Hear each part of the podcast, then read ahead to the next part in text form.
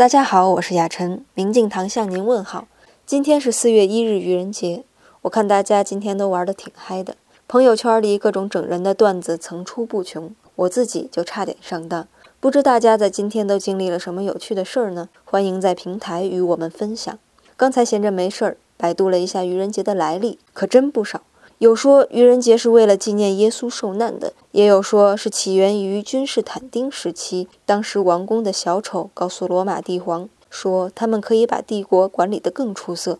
君士坦丁大帝就乐了，赐一位小丑当一天的国王。